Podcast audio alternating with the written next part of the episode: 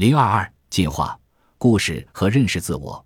如果一个族群的故事充满了阴谋、互斗、互害、失信、没有爱、仇恨、内耗、崇尚欺下、缺乏理解、互不相容、互不妥协，那么这个族群走向衰弱就几乎是肯定的了。在这一部分，第一和第二两篇都是评论盖亚文斯的人类进化史，火、语言、美和时间如何创造了我们。在这两篇文章中。我主要强调了人类讲故事的能力关乎人类文明的发展，人类的相互合作对于人类的生存至关重要。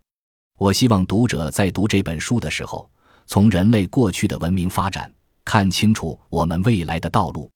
而第三篇是一九八零年代我和朋友翻译的布罗诺夫斯基的《人之上升》的后记。虽然三十多年已经过去了，但这篇后记现在看起来也并没有过时。对我们重读那本名著，认识人类文明与自然世界的关系，仍然很有帮助。本集播放完毕，感谢您的收听，喜欢请订阅加关注，主页有更多精彩内容。